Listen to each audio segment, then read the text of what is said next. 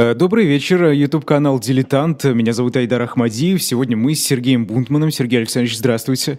Добрый вечер. Да, расскажем об очередном тиране в программе «Соцсети тираны. Происхождение видов». Э, и сегодня адмирал, флотоводец, ученый-океанограф, полярный исследователь, лидер белого движения во время гражданской войны в России, верховный правитель России Александр Колчак. Вот эм, такие длинные регалии. Сергей да. Александрович, знаете, вас уже спрашивают здесь, а почему mm-hmm. именно Колчак? Ведь он номинально всего лишь верховный правитель России. Вот что это такое?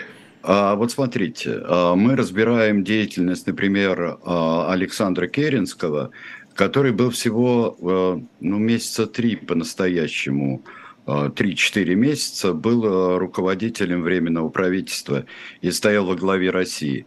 Мы его разбираем, действительно, его политику, его ошибки, его заслуги, если они есть, разбираем его политику. Колчак был верховным правителем России на огромной территории э, в течение, ну, меньше, чем двух лет, конечно, но, во всяком случае, фигура настолько яркая и настолько олицетворяющая, э, олицетворяющее движение антибольшевистское в гражданской войне – Э, что мы не можем пройти мимо. Тем более сегодня 7 ноября, и э, вот всех тиранов, которые сидели в это время в центре, э, тогдашних и будущих, э, и состоявшихся и несостоявшихся диктаторов, э, мы еще когда-нибудь разберем. Они больше у нас на виду.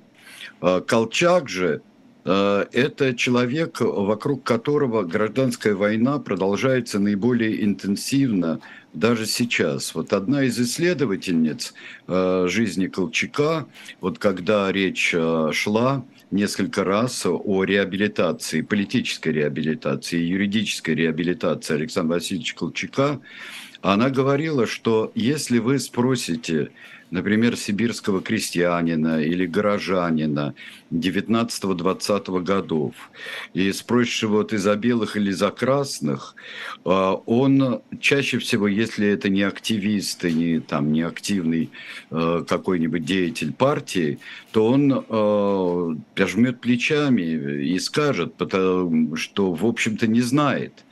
Потому что его задача была выжить в то время, Э, пережить эту бурю.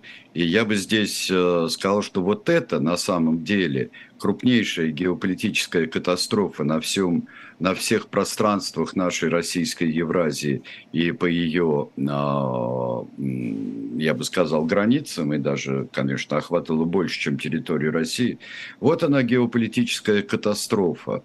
А, вот она на самом деле – Э, революция и гражданская война. Вот переворот в жизни людей. И я вам должен сказать, что это время, как бы мы его не описывали сейчас, я предлагаю нашим зрителям и слушателям, и тем, кто пишет в чате тоже, иметь в виду, что это ад. И 18, и 19, и 20 год – это ад. Это ад кромешный. А, в имеющей очень много недостатков книге Буровского и Веллера «Гражданская война», а, что меня в ней привлекло в свое время, это обилие карт а, гражданской войны, на которых не только, как у нас в учебниках истории здесь, наступление армии Юга России, будь то Деникина, наступление с востока войск Капеля или Колчака, на севере Юденича или Миллера, а это невероятное разнообразие всевозможных сил и пробольшевистских, и антибольшевистских, и временных союзников тех и других, а всевозможные правительства, которых э, в каждой губернии по 10 штук. Э, и Зеленые, видим... так называемые. Да и зеленые, господи, там, я не знаю, в одной Украине э, существовало столько сил, э, что какой не уезд, э, то там здесь Маруся, здесь Григорьев, э, здесь э, войска селянские, э, селянская армия Махно. И столько мифов вокруг, например, э, что армию Махно, ей приписывали то, что делали другие атаманы, делали мелкие атаманы. И все это в целом называлось «Стоит устроить погром в местечке», кому-нибудь, или Григорьеву, э, или Сечевым стрельцам, или э, Петлюре, или Красной армии э, Буденова, например, которая там лютовала как могла, или полякам, то это будет скорее или, там говорят, красные и белые, или Деникинцам, которые очень много, или Махновщина. Вот Махновщиной называлось все, что угодно. У Колчака в его огромном в его огромной Колчаке, как это иногда называли в это время, существовали э, такие силы и в его армии, и не в его армии. Существовала крупнейшая сила, такая, как атаман Семен. Существовали входившие, то выходившие войска Крашенинникова. Так что здесь мы имеем, мне кажется, полное право говорить о правлении Колчака – и так как мы его включаем в передачу «Тираны», передача «Тираны» существует не для того, чтобы кого-то а, обмазать нечистотами, а, указать пальцем и заклеймить. Мы здесь а, разбираем, и говоря о том, что это происхождение видов, мы здесь разбираем, как человек пришел, в каких обстоятельствах он оказался, как а, в его руках появилась а, практически неограниченная власть как он ею воспользовался, с какими целями, что, в принципе, он хотел выстроить или чего хотел добиться. На примере Александра Васильевича Колчака мы это можем увидеть. Второе, я видел там вопрос, когда говорят, вот поэтому вы хотите денежку заработать, а, а сами записываете, спасаете Колчака, а сами тиранах. Спасаем его не мы, спасают его персонажи нашего графического романа – вот уже третьего. А кто вам, а, а, кто может поручиться, что, например, царевич Дмитрий, прошлый герой, выросший, не был бы похож невероятно на своего покойного папашу? Или же а, а, Алексей Николаевич Романов, какой бы был характер у этого мальчика, останься он живых, и что бы было? А, вот этого мы делать не можем, и вот наши истории, они совершенно преследуют другую цель.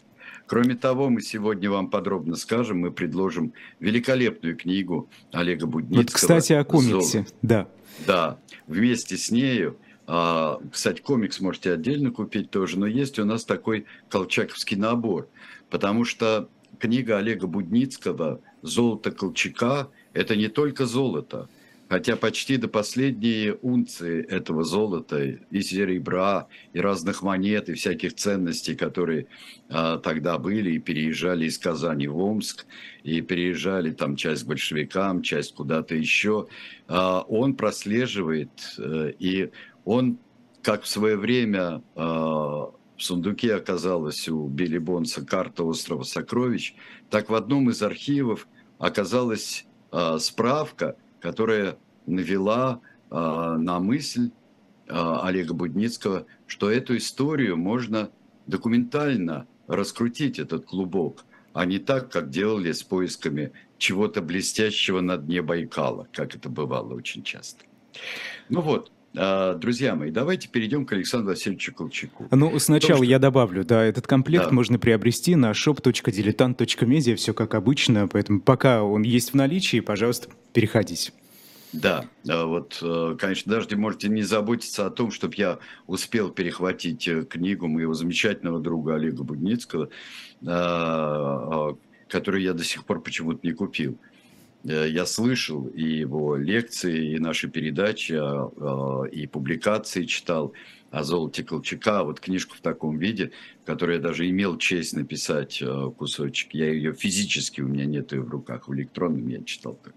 Ну вот, Э, друзья мои, Александр Васильевич Колчак, э, когда его допрашивали в Иркутске несколько дней после того, как э, чрезвычайная следственная комиссия образовалась, она образовалась еще при том центре, в котором контролировали эсеры и социал-демократы, то есть меньшевики, когда э, э, передали э, Александра Васильевича Колчака, передали этому центру левому, который создался в Иркутске. Эта комиссия допрашивала. Эти допросы удивительные. Даже когда перешел а, Колчак как пленник, перешел в распоряжение большевистского ревкома, все равно участники из других партий допрашивали Колчака. Они принимал, например, участие от большевиков, принимал участие Попов, который потом написал предисловие. Это поразительный документ и не доведенный до конца, потому что уже шестого, когда было понятно совсем, чем конкретно, чем дело завтра кончится, шестого были последние, а, последний допрос, где как раз говорилось о колчаковском а, терроре, кто в этом виноват, какие были санкции от верховного правителя. Но там, к нашему счастью, написались мемуары Колчака, так, в несколько сокращенном виде, но там есть вся биография его – есть его происхождение, есть его э, учеба как морского офицера, есть его полярные э, походы и исследования, есть э, его э, эпопея русско-японской войны, где он впервые э, представленный в свое время лейтенантом еще Степану Осиповичу Макарову Великому, э, он э, поступил в его распоряжение. И он тогда э, смог заниматься своим делом, то есть он смог заниматься флотом. Он был очень крупный, но мало того, что исследователь и специальный исследователь Севера, а человек, который проходит северную закалку, особенно в это героическое время, которое продолжится еще и при советской власти, конечно. И это будет время, вне зависимости от политической окраски, и героическое, и трагическое потом станет тоже. Но Колчак э, человек решительный, энергичный. В характеристиках Колчака, ну, о чем он и сам дает понять э, в своих показаниях чрезвычайной следственной комиссии, э, он человек э, порой вспыльчивый, очень независимый. Когда он будет заниматься после русско-японской трагедии который заключается не только в Цусиме, а заключается в необычайном совершенно отставании техническом и э, организационном отставании русского флота, Колчак э, будет один из тех э, молодых людей. Ведь он же один из самых молодых вице-адмиралов потом будет. Э, он, э, э Колчак займется э, и теоретическим, и практическим восстановлением флота, и переоснащением флота. Во время Первой мировой войны, на первом ее этапе, Колчаку принадлежит э, великолепная совершенно заслуга э, минирования и в Балтийском море. Причем э, там Колчак совершенно потрясающе использует свой полярный опыт – когда появляется лед, он знает, как пройти через это и ледяное крошево, и вот эти льдины, как он пройти э, через Манзунский пролив, он прекрасно знает. Это человек решительный, смелый, уверенный в себе, но это человек системы, это человек, э, э, который, это человек службы, тем более такой э, строгой и организованный, как морская служба. Он никогда не рвущийся в великие стратегии, не тем более человек, который рвется в политике. Вообще на флоте это было не принято. А, и а, как-то у нас у всех, а, у советских и постсоветских людей, нам кажется, что вот адмирал э, Колчак, и мы его рассматриваем почти что как диктатора адмирала Хорти, который вот ха-ха-ха, венгерский адмирал, там никакого моря нет, но он адмирал Австро-Венгрии был. И мы думаем, что вот моряки а, так а, а, запросто могут заняться политикой и могут заняться государственным строительством или а, государственным разрушением. Вот государственным разрушением моряки, матросы как раз и очень занялись серьезно после февральской революции. Прямо за полгода, наверное, 7 месяцев до февральской революции Александр Васильевич Колчак а, был назначен командующим Черноморским флотом. С Балтики он перешел на Черное море. А, писали и злые языки, и добрые. что у Колчака не было вот именно командования ни группами кораблей, ни соединениями морскими, ни тем более целым флотом, как бы мал, хоть и славен, ни был Черноморский флот. А, Колчак проявил себя как очень смелый человек. А, Колчак а, занимался тем, что предупреждал прорывы и немецких, и турецких кораблей. Колчак фактически запер Босфор минными заграждениями. И, конечно, он и тогда, и чуть позже, он вполне приступал к разработке э, похода на, то есть от, э, именно завоевание проливов. То есть давняя российская мечта, греческий проект Екатерины II и так далее, и Босфор и Дарданеллы, и тогда уже, э, потому что он и позже, и многие говорили, что это не иметь выхода в проливы свободного и через проливы, это жить в бутылке с закрытым горлышком. Это вот, вот жить и плескаться там а, со своим Черноморским флотом. А, Колчака там преследовали события а, очень тревожные, потому что тогда как раз произошел взрыв на флагмане Черноморского флота линкоре императрица Мария. Любопытно, что когда об этом спрашивали его, переспросили, кстати, очень внимательные вопросы – по существу до самого последнего дня, когда пройдет нервное объяснение по поводу карательных экспедиций, расстрелов и пыток в контрразведке Колчаковской. И там его спрашивают, а вот почему, как вам кажется, в чем была причина взрыва на императрице Марии? Это очень интересовало следственную. Вообще, очень неглупые люди там сидели. Иркутск. А, да, в Иркутске. И он отвечает, по всем расследованиям моим и соображениям, которые делались, я не вижу здесь э, злого умысла того, что мы бы вот в наше время назвали бы террористическим актом. Я не вижу. И он довольно подробно объясняет производство порохов до войны и во время войны.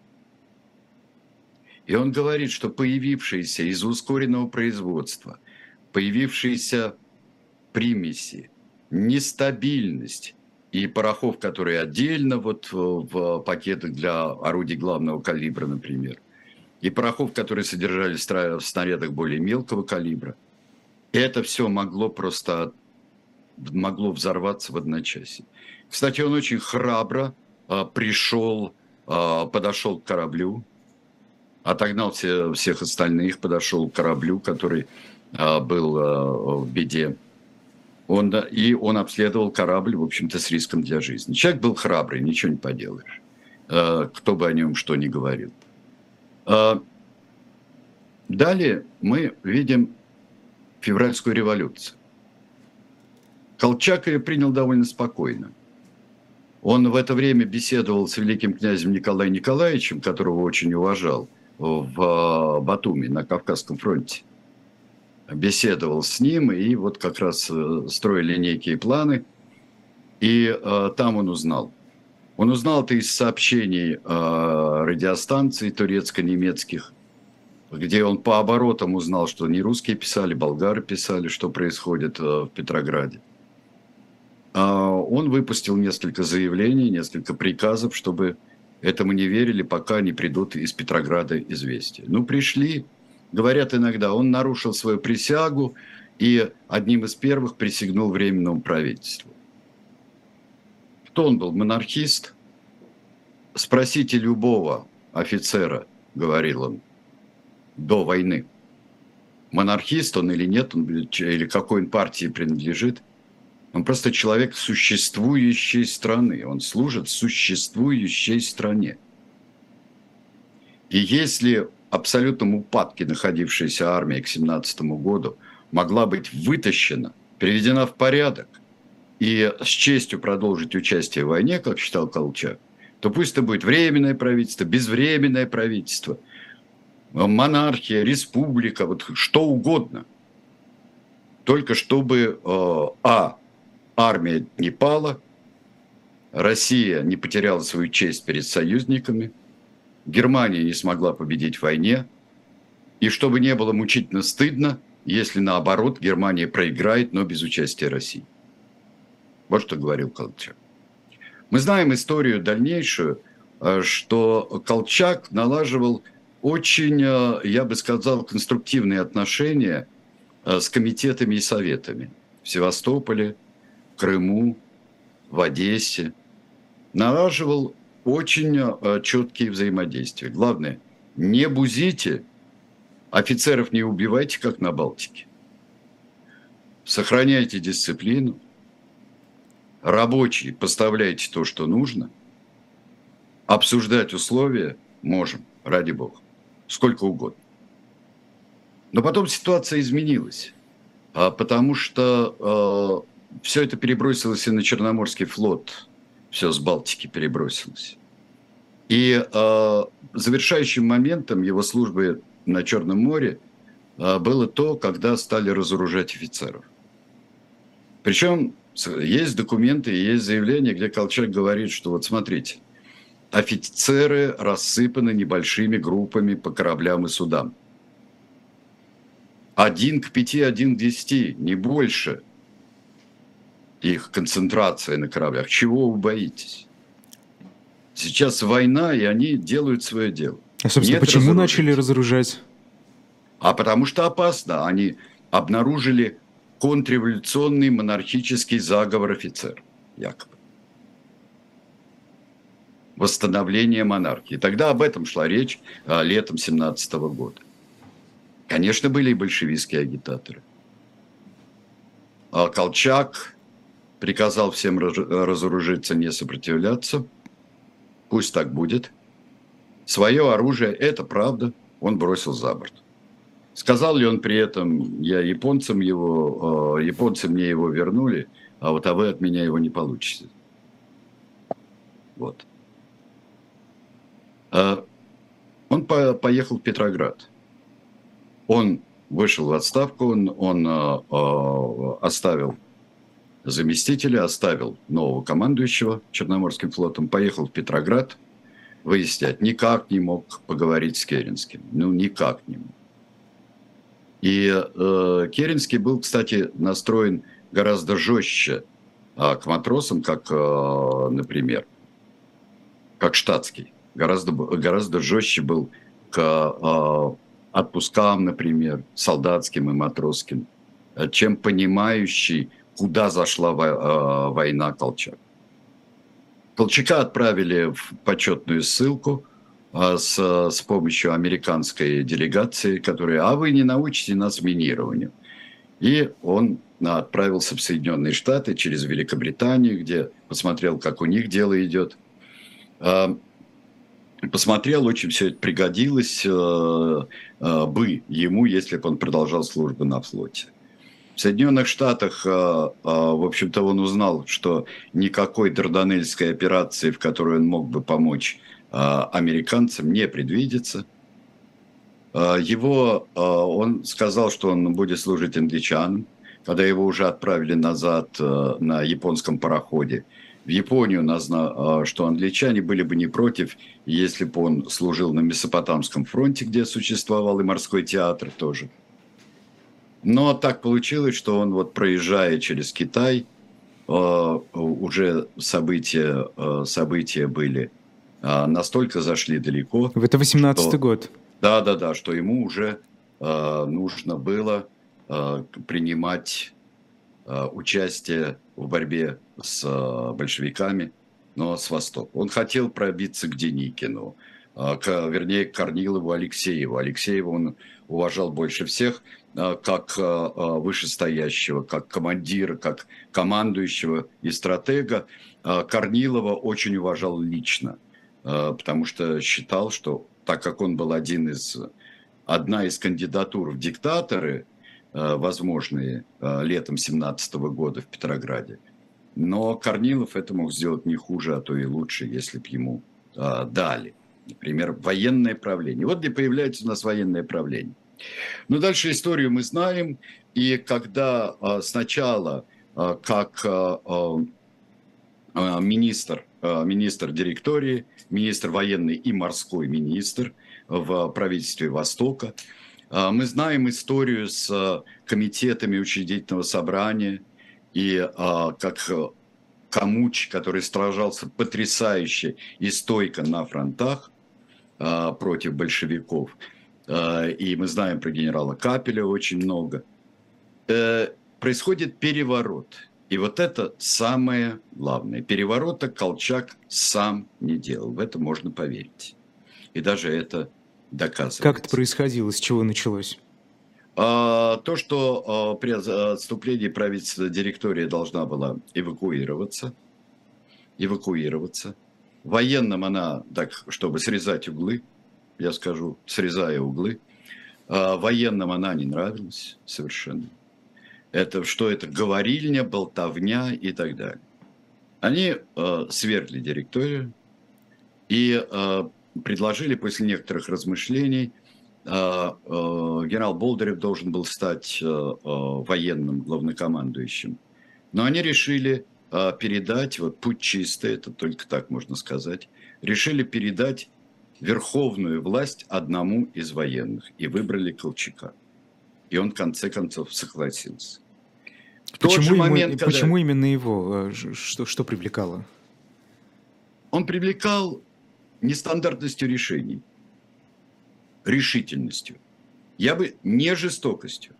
Тогда бы надо было Дидерикса назначать или вызывать там Краснова со шкуру откуда-нибудь еще. Или просто назначать властителем всей Восточной России атамана Семенова, например. Чудовищная совершенно личность. Но эти варианты как-то рассматривались или они Нет, сразу были отброшены? Не никак не рассматривались. То есть создавался новый и важнейший центр сопротивления, а, имевший за спиной гигантскую территорию, имевший за спиной а, союзников, имевший за спиной английские, американские, французские и японские миссии, имеющий какое-то количество войск и имеющий внимание, самое главное, чехословаков. Вот это чехословацкий корпус из бывших военнопленных австро-венгерских, которые, э, в общем-то, э, сочувствовали больше России, чем Австро-Венгрии, которые э, подчас находились в очень тяжелых условиях в плену в русском, но они были умелы, деловиты, вооружены и представляли собой мощнейшую силу. И мы увидим, конечно, как поддержка и не поддержка а, чехословацким корпусом, она сыграет а, роль. Политика верховного, верховного правителя. У него было правительство одно, потом другое.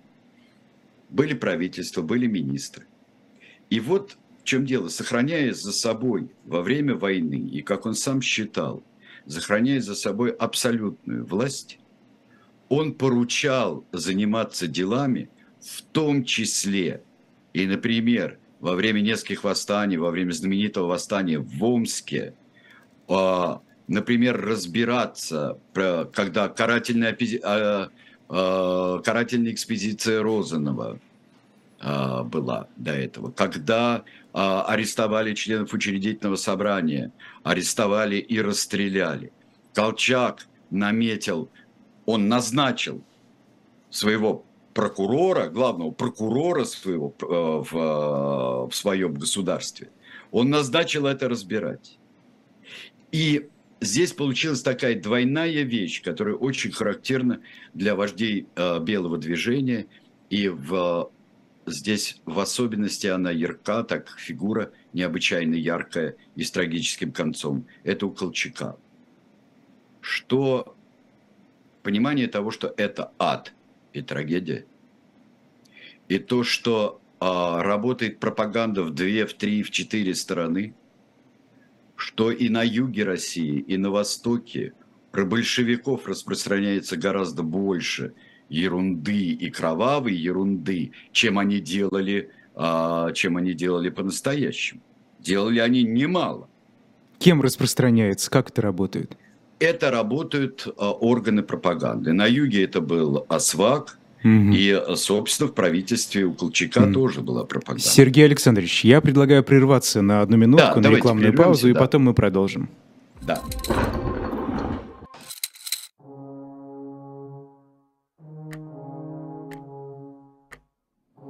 Кто этот человек? Герой или преступник? Защитник или диктатор? Спаситель России или ее узурпатор? Вся жизнь Александра Колчака, его юность, его любовь, его гражданский долг на страницах графического романа «Спасти адмирала Колчака».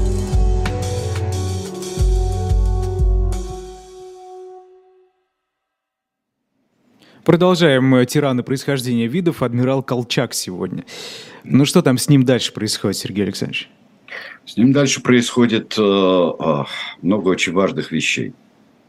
Он человек нездоровый. Э, у него плохо с легкими. Как было плохо с легкими, так и остается. С детства или на службе где-то заработал? Он, э, я думаю, что это и с детства, и довольно слабые легкие, и это север, и это э, разные испытания. Ну, в общем, Суровые его, условия. Но ну, он легко, но он легко заболевает. Причем заболевает э, э, не простыми простудами, а сразу у него воспаление легких начинается почти. Много раз это было. Там ключевое воспаление легких как раз во время Омского восстания, когда все это безобразие происходило. Ну вот э, теперь я очень хочу, чтобы мы поняли, говоря о том, что и что это ад, и что гражданская война не кончилась до сих пор, и вот когда я упоминал исследовательницу, писавшую о том, что спроси у человека тогда, у простого человека, за кого он, а, он пожмет плечами, кто не будет трогать, а, кто там спроси в украинском местечке – Э, спроси, спросите евреи. Это, это ерунда, что все евреи были полностью за большевиков. Это тоже часть осваговской пропаганды и так далее, и мифа была. Спроси, вот кто не будет убивать? Вот я того, кто крестьянина спроси, кто отдаст мне землю, кто даст ее спокойно возделывать. А спроси торговца, кто, если меня не будут считать спекулянтом, и что вот кто не будет расстреливать э, за любую куплю-продажи и за любые подставки. А почему вот такая нерешительность? С той властью я буду. А, у населения? Да. Ну, потому что это трагедия. Это трагедия населения. Они даже не хор огромное количество. Их призывают, кто-то идет добровольцами, но это после диких каких-нибудь событий. А, идут в партизаны, идут в Красную армию, идут к добровольцам, идут а, к Капелю, идут а, вот к Колчаку, а, идут. Э, уходят, потом попадают в плен, там далеко не всегда расстреливали. На втором этапе, э, позднем этапе войны просто переходили сотнями и тысячами переходили из одной армии в другую. Это э, и существуют идеологи, существуют командиры. В центре красные, на периферии, на периферии белые, условные. Вот, и существует гигантская масса населения, которая страдает при этом, и которая тоже криминализируется очень во многом. Люди начинают грабить, там Деникинцы устраивают погром, например, а, или атаман Григорьев, а за ним там едут подводы с селянами. Дограбливать то, что. Это всю Первую мировую войну страна зверела, ожесточалась возвращались люди, которые вот в этом аду побывали. И возвращались они, вернулись не как там во Франции или даже в Англии к достаточно мирной жизни, тяжелой, но мирной, но они вернулись к еще более, разор... в еще более разоренную страну. И кто ее выведет? Никому это не было понятно. Знал ли Колчак? Колчак, который знал, что это э, жесточайшая война. А, знал, отдавал ли он распоряжение. Да, отдавал жестокие распоряжения. Но он, например, никогда не писал приказы там, о семи пунктах, что можно сжигать деревни там, со всеми жителями, если там и децимация всего населения. Он знал, что Розанов это делает. Он перепоручал прокурорам, и прокуроры жалели того же самого Розанова и отпускали, а, в общем-то, с тихого а, не то что одобрение, а закрывание глаз.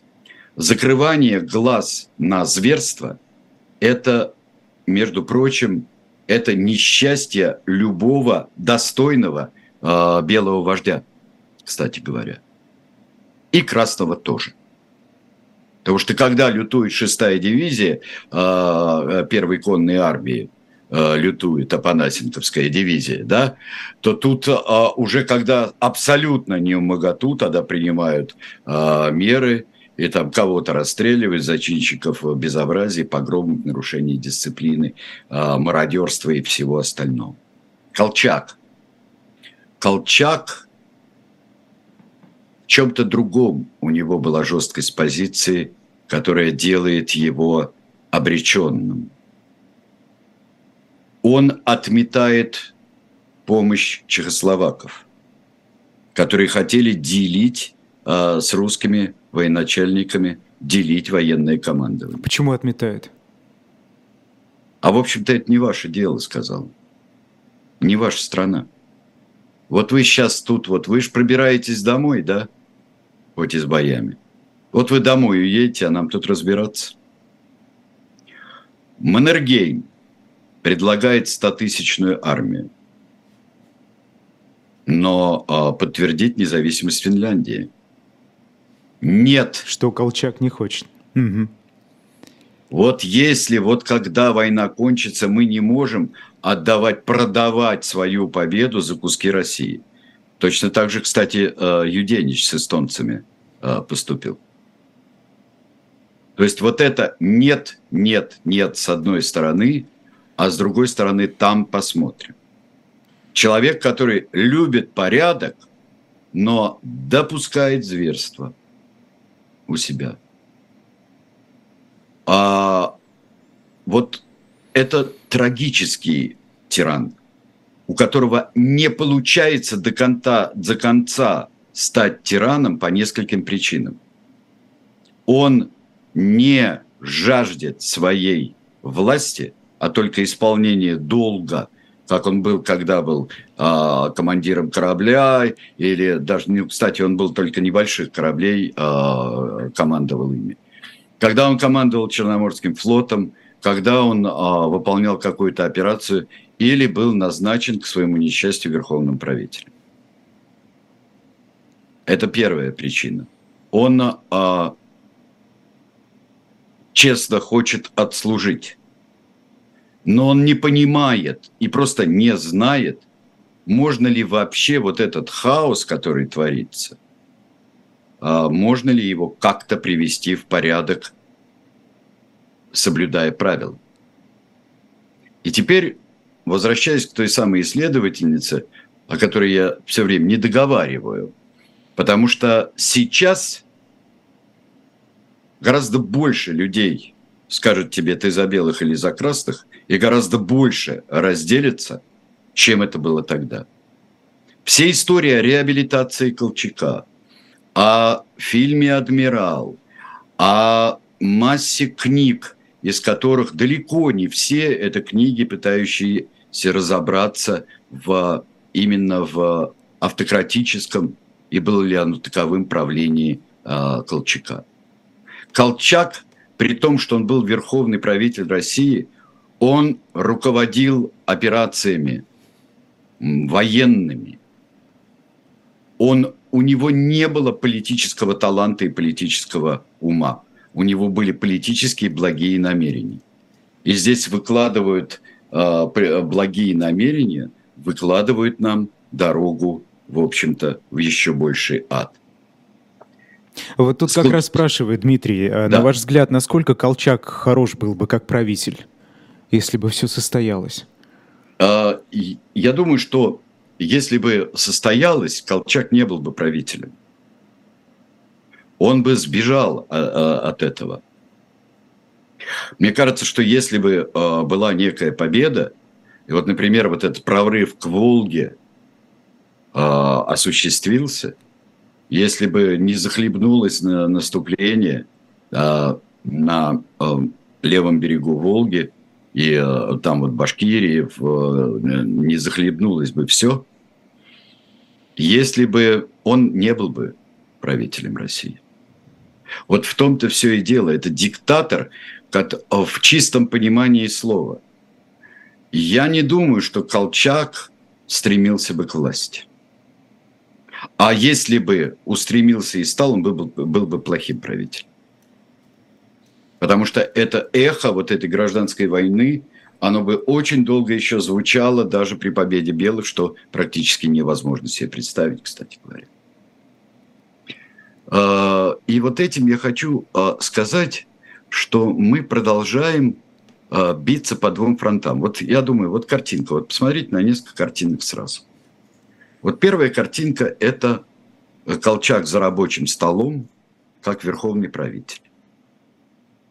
Мог ли Колчак всерьез воспринимать, например, вот свои такие погоны полного адмирала? Когда его производят в адмиралы из вице-адмиралов, когда его производят какие-то странные, непонятные люди, появившиеся, какие-то штатские его производят. Ни государь, ни командование все а, военно-морским флотом, например – ни даже какой-нибудь, если республика, не президент республики и не большой настоящий парламент, а какая-то группа. Другой Колчак, посмотрите на него, это Колчак при аресте. Колчак при аресте. А дальше вы посмотрите о памяти. Теперь посмотрим. Колчака расстреляли, мы не уверены где – то ли на берегу реки и бросили в э, прорубь, как об этом писали участники мероприятия, то ли все-таки его застрелили э, во дворе тюрьмы. И, э, может быть, стоит где-то искать его могилу или не стоит искать. Но есть условная могила и вот крест на ней, который вы увидели. А вы сейчас должны видеть большую такую фотографию. А теперь посмотрите на памятник жертвам Колчаковщины, 25 год. Это большой, большой монумент. Причем жертвы Колчаковщины – это не жертвы Колчака. Да, в Генеральной прокуратуре, в каких-то делах там намекают на то, что Колчака не реабилитируют, потому что у него фактически по локоть руки в крови, что он якобы даже сам пытал. Да, он мог сказать тому же самому Розанову, который э, говорил ему, что вот мы поймали тут одного активиста, отрезали ему ногу, привязали к телу отрезанную ногу и отпустили, чтобы неповадно было. Ну, Колчак ответит, что у вас теперь все пойдут большевики.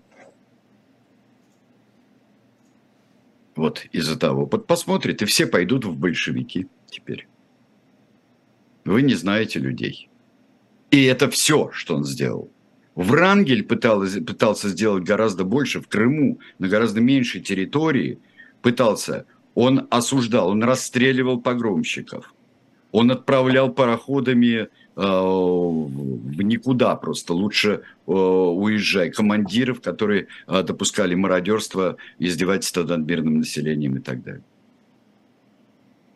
Колчак или не видел этой возможности, или был настолько занят э, всеми делами э, э, военными, что не обращал на это внимания, лишь бы тылы были спокойны у него. Колчак не мог э, закрепить свое правительство в глазах союзников. Союзники находились в диком положении на самом деле. А вот кого признавать? Кого пускать на Парижскую конференцию сначала?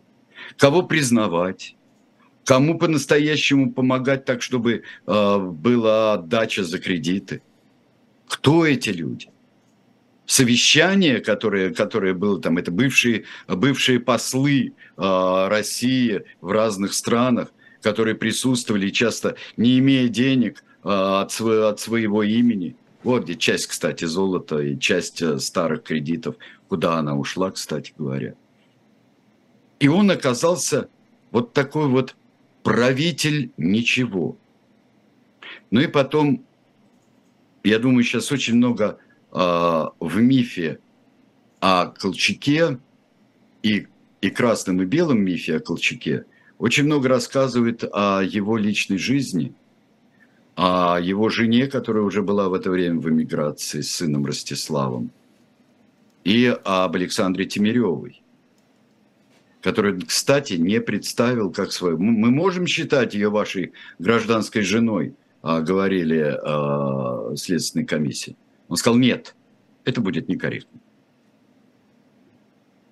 Он ее и выгораживал, с одной стороны. Был ли он человеком нервным и разбросанным? Вряд ли. Он был человеком вспыльчивым, не очень здоровым, очень сообразительным, очень целеустремленным, но задача превосходила все его возможности. И поэтому он, он и, э, позволял делать контрразведке то, что она делала. А как, э, а как мы понимаем, э, проходимцев было столько.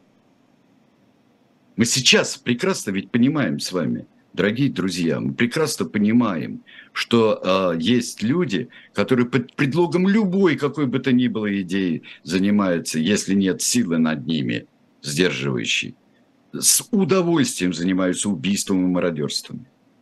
Это делает. Это не зависит ни от происхождения, не зависит там ни от статуса интеллектуализма, а это зависит от, и от обстановки, которая просто превращается в сумасшедший дом, в адский сумасшедший дом, как это было в гражданскую войну.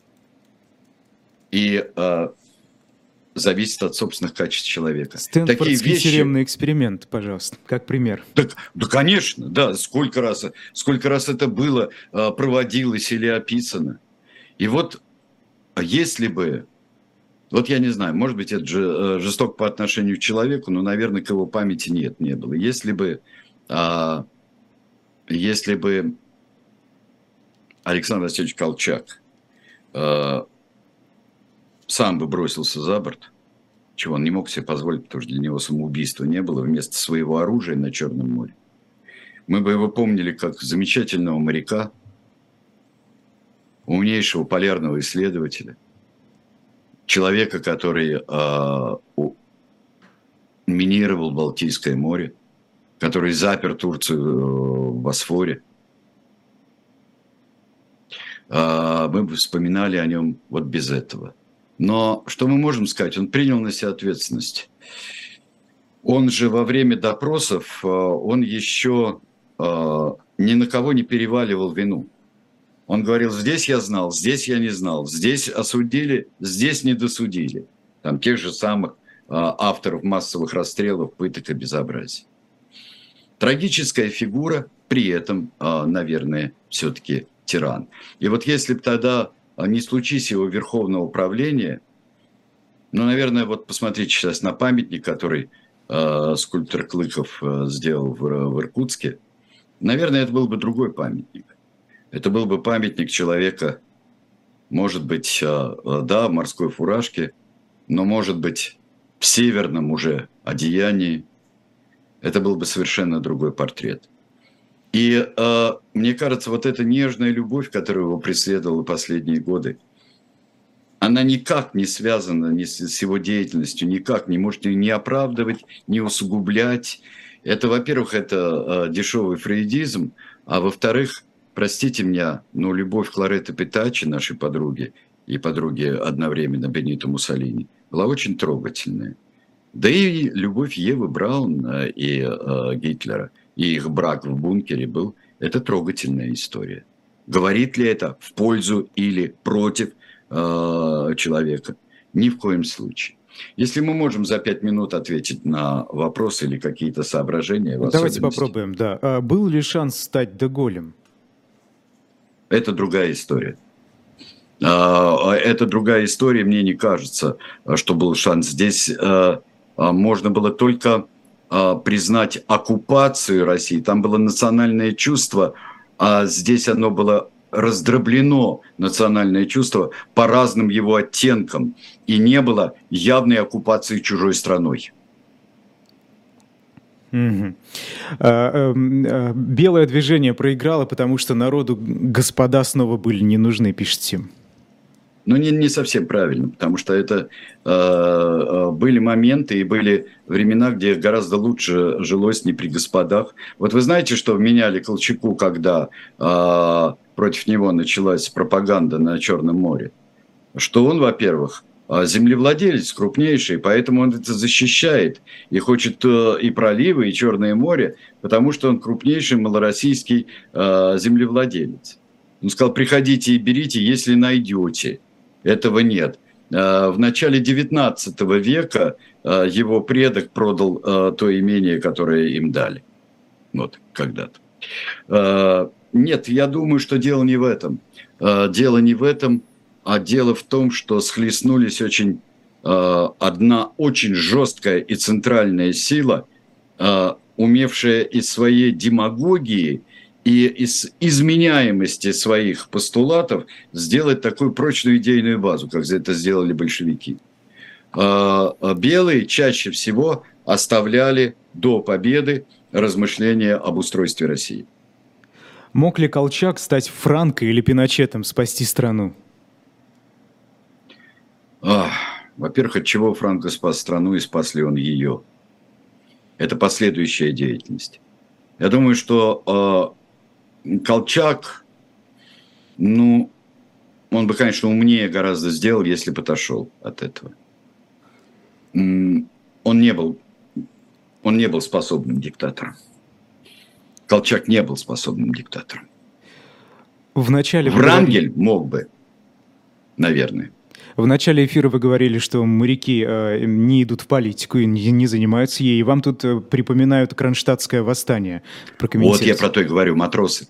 А, это вот так матросы. называемый а, третий путь. Я говорю, а, эти коренное офицерство а, такое вот а, традиционное морское офицерство довоенное. Кронштадтский мятеж – это была потрясающая вещь, которая не ограничивается одними матросами. Это был а, так называемый третий путь революции. Не то, чтобы он появился только в 21 году, как а, Кронштадтский путь а, революции или путь, а, Тамбовский путь революции. Эти вещи появлялись а, во многих местах. Вот такое, не то, что без а, там, большевиков, советы, а то, что появлялось именно желание народовластия, а не новой диктатуры неизвестно кого. Получается так. И моряки, моряки сыграли потрясающую роль. Матросы именно, вот матросская масса сыграла. Колчак говорил на Черноморском флоте, рабочие в Севастополе гораздо дисциплинированнее и гораздо менее анархичны, чем команды наших кораблей в один из тяжелых моментов он говорил. Думайте, друзья, не входите ни в какие мифы. Я вам это предлагаю. Почитайте, э, если вы действительно интересуетесь, так, не условным Хабенским, а интересуетесь действительно Александром Васильевичем Колчаком и интересуетесь тем, что происходило в гражданскую войну, в чудовищную гражданскую войну в России, старайтесь читать документы, старайтесь читать умные книги того же Олега Будницкого – читайте э, Александра Шубина про именно там про Великую Селянскую революцию. Находите себе книги, которые могут вам помочь э, для того, чтобы вникнуть и понять. И тогда, наверное, только гражданская война у нас кончится, когда мы поймем ее как гигантскую трагедию. И последнее. Совершенно не обязательно, как мне кажется, вот если мы перестаем там считать а, Колчака видим во всем его объеме, а не просто как большевики кровавый, там, кровавый палач, там, душитель народа, это не значит, что мы должны становиться его фанатами. Понимаете, в чем дело? И точно так же. Нет, он все-таки душитель. Значит, мы должны становиться фанатом Ленина, Троцкого и э, Михаила Фрунзе. Нет Сергей? Александрович, очень коротко, если можно. Что известно о судьбе сына Колчака? О судьбе сына Колчака он э, э, был э, достаточно Ростислав. Он был не очень здоровый человек. В 1939 году он пошел воевать во Франции. Он был взят в плен немцами. Он отсидел в плену, вернулся и вскоре умер. уже не так давно, в наше время, умер Александр Стеславович Колчак, который очень много делал для того, чтобы память о его деде воспринимали сложно. Угу. Тираны происхождения видов были э, с вами, э, были в эфире «Дилетанты». Что у нас через неделю? А, у нас очень много есть современных тиранов, и вот а, у нас будет обязательно и Энвер Ходжа. Кстати, о нынешних тиранах. Вы знаете, они еще может быть, даже, к сожалению, не закончили свой бренный путь. И вот поэтому мы старенькими когда-нибудь мы сделаем передачу о них. Так вот, у нас есть Инвер Ходжи и разные э, другие деятели нынешние. Но я хочу, а я очень коротко скажу, я получил замечательное письмо, а, которое благодарит нас с тобой, э, Айдар, за э, передачу о тиранах, благодарит за нашу передачу – и говорит, а вы бы не хотели сделать потом стык Эрнана Кортеса? О, Почему У нас не было ни одного конкистадора, который властвовал ли на, огромный, на огромных территориях. Давайте сделаем. Вот и возьмем. Спасибо Отлично. большое. Айдар Ахмадиев, Сергей Бунтман сразу после нас на живом гвозде. Эфир Дмитрий Орешкин, политолог с Лиза Никиной. Так что оставайтесь, э, не переключайтесь.